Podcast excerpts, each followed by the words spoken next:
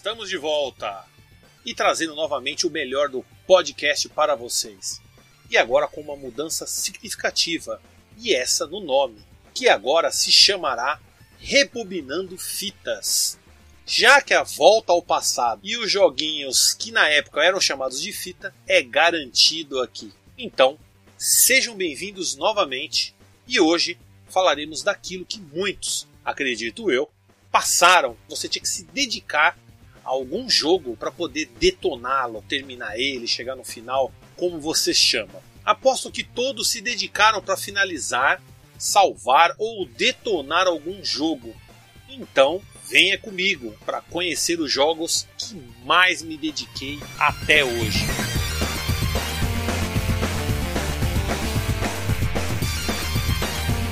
Você gosta de sujeira? Adora uma imundície? Então apoie o canal, contribuindo com ele com doações. Acesse defenestrandojogos.com.br e saiba das várias formas que você pode ajudar o canal e ainda receberá conteúdo exclusivo. Não deixe esse mundo que vos fala parar.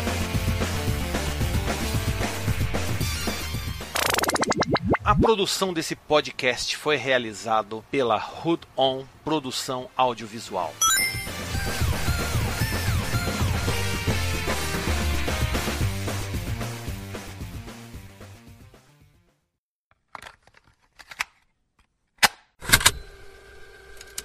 Muito bem.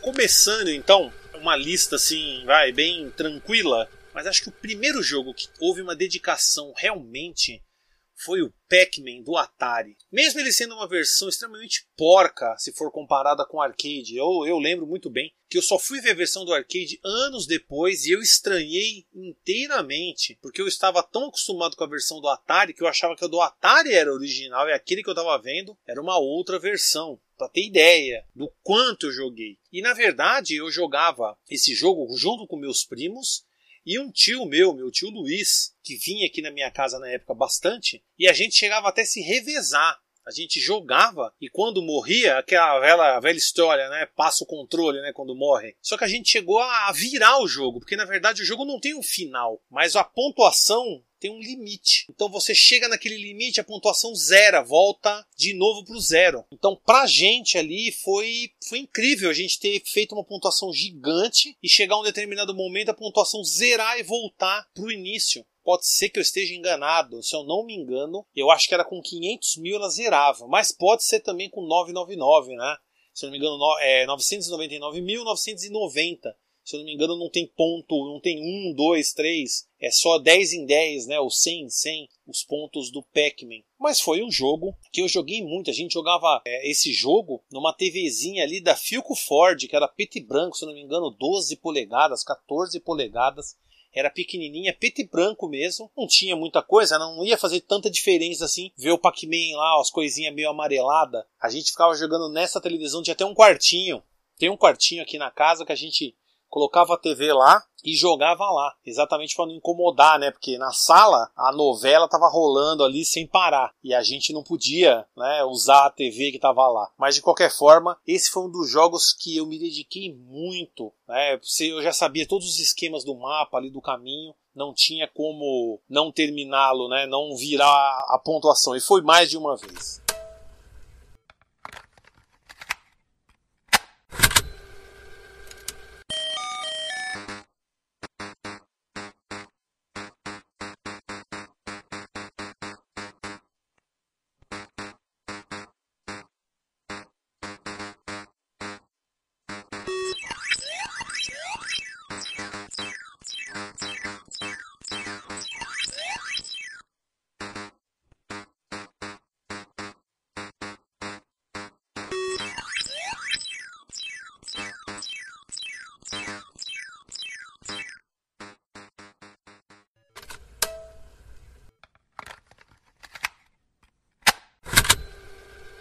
Muito bem.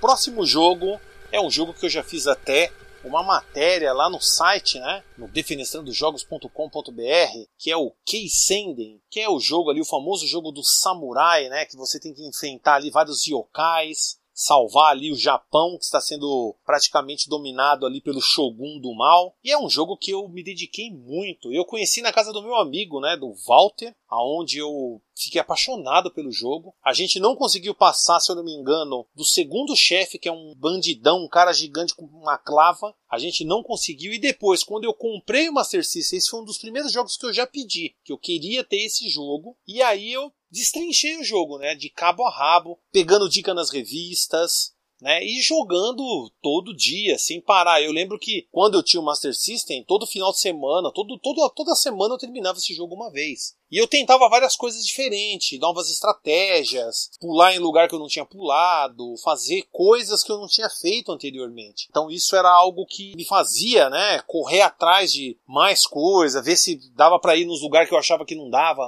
antes. Então eu conheci esse jogo e pô, tem vídeo no canal, tem essa essa minha matéria que é o revisando a jogatina, onde eu destrincho tintim por tintim desse jogo e foram, sei lá, meses, né, semanas jogando para entender entender tudo. Não é um jogo fácil, mas é um jogo que pelo menos me marcou muito por causa disso, de toda a insistência, perseverança que eu tive que pôr para terminar esse jogo.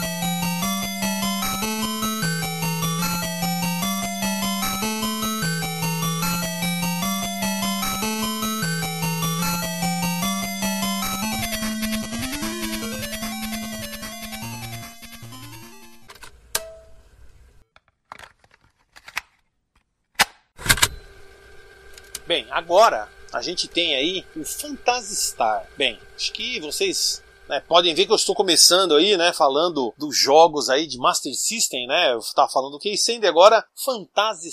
Sim, Phantasy eu lembro que, eu, que a revista, as revistas da época, principalmente a Super Game, falavam extremamente bem do jogo, que o jogo era fora da curva, que o jogo tinha N coisas assim bacanas, que o vilão tinha, não sei, tinha até uma propaganda que falava que o vilão zombava do jogador. Aquilo deixava não só a mim, muitos colegas, né, pessoal que via a revista intrigado com aquilo. Quando o jogo apareceu na locadora, lá na videoclipe ali na, na Vila das Mercês, eu já aluguei imediatamente. E a primeira vez que eu joguei, eu achei o jogo uma merda achei ruim, horrível. Porque eu saía da cidade, ia matar os bichos, bicho era infinito. Você ficava andando, você não sabia pra onde ir. O mapa é gigante. Então você ia andando, ia aparecendo o bicho, o bicho chegava uma hora que você morria. Não tinha. Acabava a poção, acabava lá os elixir, morte, morria. Aí eu, caramba, mano, o que, que tem que fazer nesse jogo? E aí saiu um guia na época da Abril, que era um guia games da, da editora Abril, onde tinha um detonado desse jogo com todos os mapas dos labirintos, com dicas. E uma das dicas que eles davam lá era para nunca sair assim andando a esmo. Você tinha que falar com os NPC, falar com o pessoal da cidade, ver o que tinha que ser feito comprar, né, itens. E uma coisa que quando eu, que eu falei assim, ah, então não é sair dando porrada, todo mundo tava acostumado, né, a sair dando porrada e vai para frente ali, vai seguindo da direita para esquerda e acabou. Esse jogo não tinha nada disso. Então, obviamente, a gente seguiu, eu segui ali o guia. Porra, foi sensacional, porque eu fazia o quê? Eu saía da cidade, brigava com os bichos. Quando eu tava morrendo, eu voltava ia na igreja e me curava. Que você enche energia completamente. Aí voltava para lá, começava a matar o bicho. Quando os bichos já não estavam me dando dano, quando os bichos já tava dando pouco dano, não tava nem me acertando mais, eu falei, ah, agora eu posso sair daqui. Seguindo o guia, eu fui, fui, e aí consegui terminar o jogo. E é um jogo incrível, tanto que eu tenho uma cópia dele, né, original aqui do Master System, que é sensacional. É um jogo que não tem como não mencionar, ainda mais que eu me dediquei muito. E obviamente usei o guia, mas quem é que não usou revistas e guias naquela época, não é mesmo?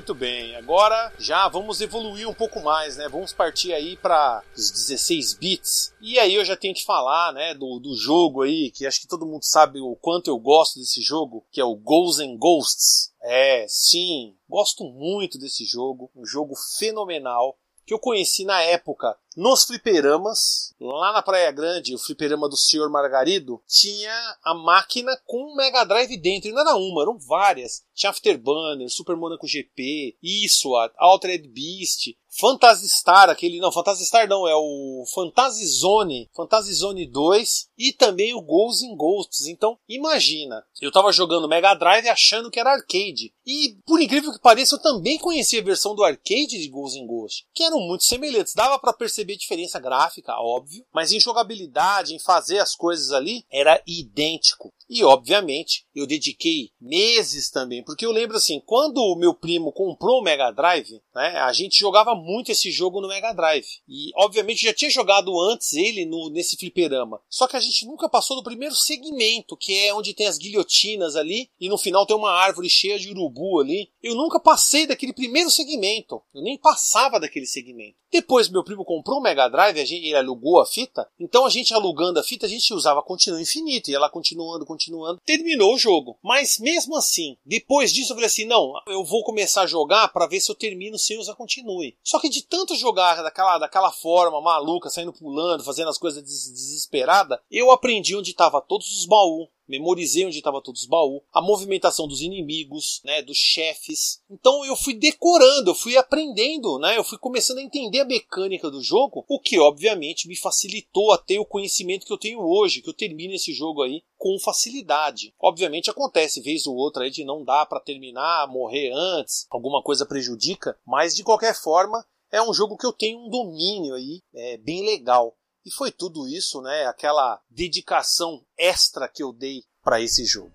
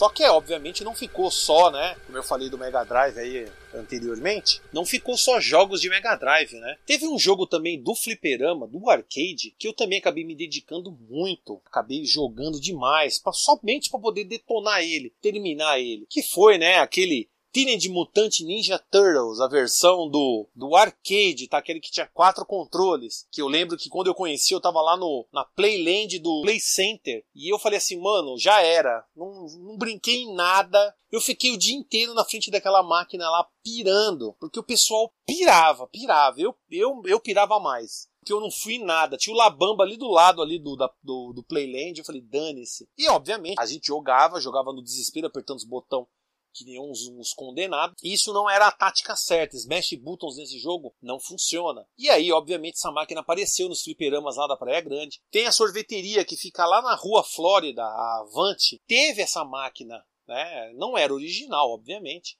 Mas essa máquina tava lá, né? E aí todo dia eu ia lá com o dinheiro do sorvete, comprava uma ficha, tomava um sorvete e jogava o jogo. E foi chegando o momento que eu comecei a entender a mecânica. Se você vai dando um golpe, dá um segundo, depois aperta de novo o golpe, ele dá mais um golpe, você espera mais um segundo, aperta de novo, você faz um, é como se fosse aquela caveirinha do Final Fight, onde você acerta o inimigo e o inimigo não consegue reagir. Tem um timing de movimentação. Se você souber, se você aprender esse momento, você consegue eliminar todos os inimigos do jogo, até mesmo os chefões têm esse timing. E fora que tem vários segredos, né? Na fase do esgoto existe uma linha entre porque tem a, a, parte ali onde tem ali o chão e a água do esgoto. Se você sobe ali na parte mais, mais alta do esgoto e você vai dando toquinhos e fica com o pé entre o esgoto e entre essa calçadinha ali do esgoto, os inimigos não conseguem te acertar. Isso eu descobri vendo outras pessoas jogando. E dá para reproduzir isso em todas as fases que tem um chãozinho um pouco mais alto, que tem ali uma, uma parte mais alta. Todos, todas as fases que tem isso você consegue aproveitar. Obviamente é a do esgoto, e depois tem uma fase, se eu não me engano, é depois daquela corrida ali de, de skate, que vem os helicópteros também. Você pode fazer isso, se eu não me engano, é a quarta fase. Então, é, eu aprendi vários macetes, me dediquei muito, termino esse jogo com uma ficha, terminava e termino ainda. Terminava, obviamente, naquela época eu terminava muito mais fácil. Hoje, obviamente que nada que um treino aí não, não faça eu conseguir novamente terminar esse jogo com uma ficha.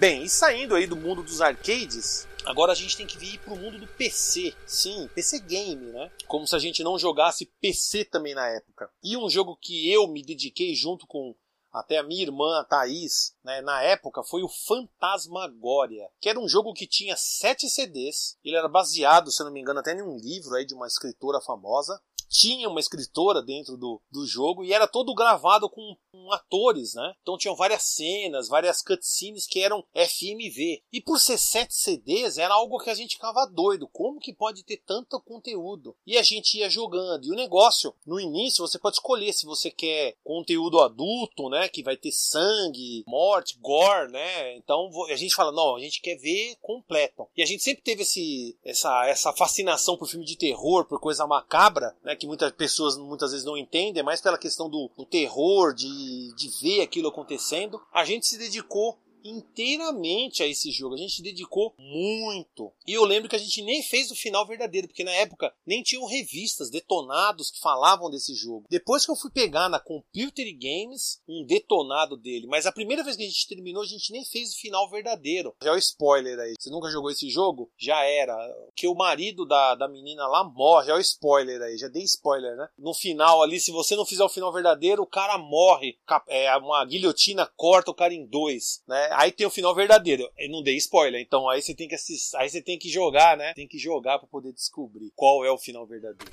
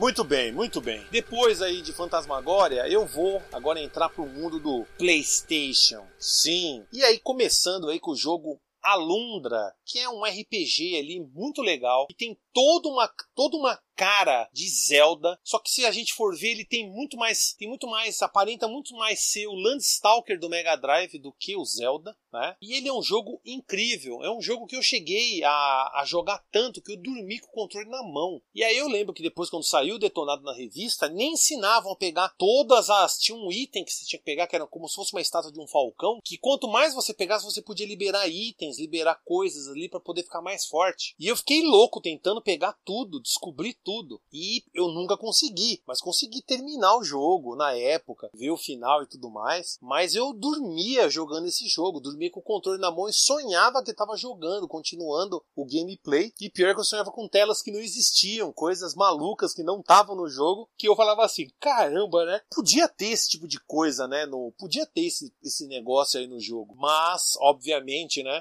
Muitos anos depois eu fui jogar a versão no PS Vita com um detonado mostrando tudo e aí eu consegui fazer tipo 100%, né? Naquela época nem tinha esse negócio de arquivo, nem nada, mas só de pegar todos os itens a gente já ficava muito feliz, né?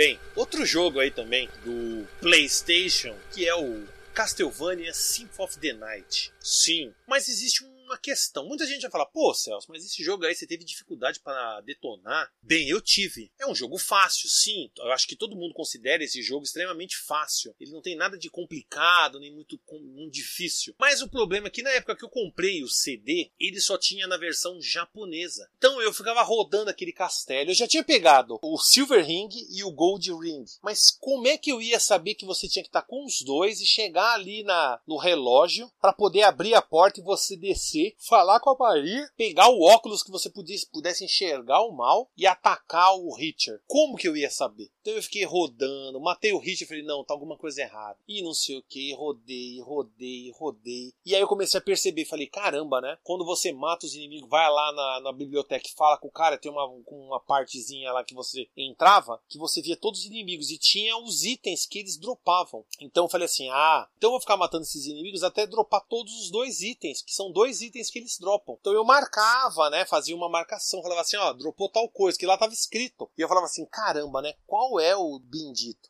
Só que aí demorou tanto que saiu detonada na revista, saiu a versão americana, piratona, eu fui e comprei. Só que eu falei assim: não, eu vou ainda continuar jogando a versão japonesa. Tudo bem que eu abri lá a porta, fui pro próximo castelo e piriri pororó, mas de qualquer forma, né, eu continuei né, jogando a versão japonesa até completar tudo, fazer marcar tudo lá, pegar todos os porcento possíveis que existia, né? Por incrível que pareça, às vezes é, é legal quando a gente faz isso, né?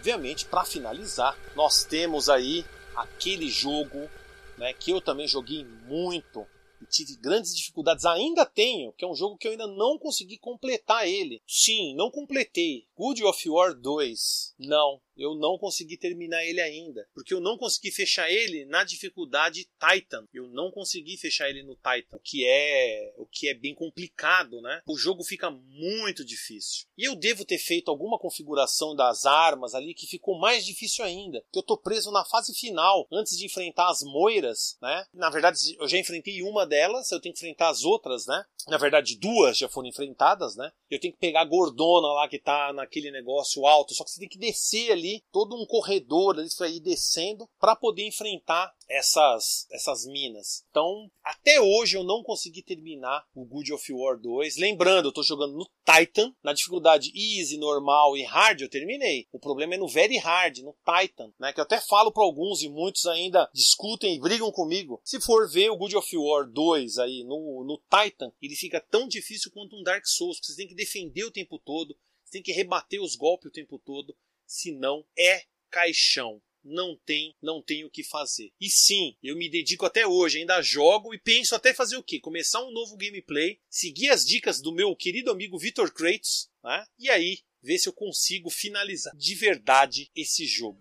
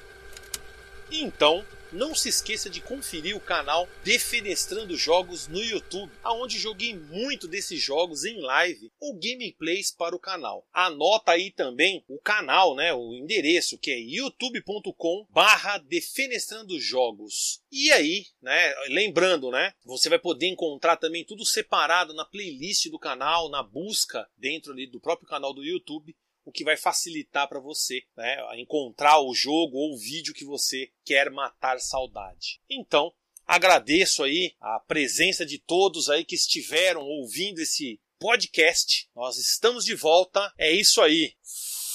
Fui!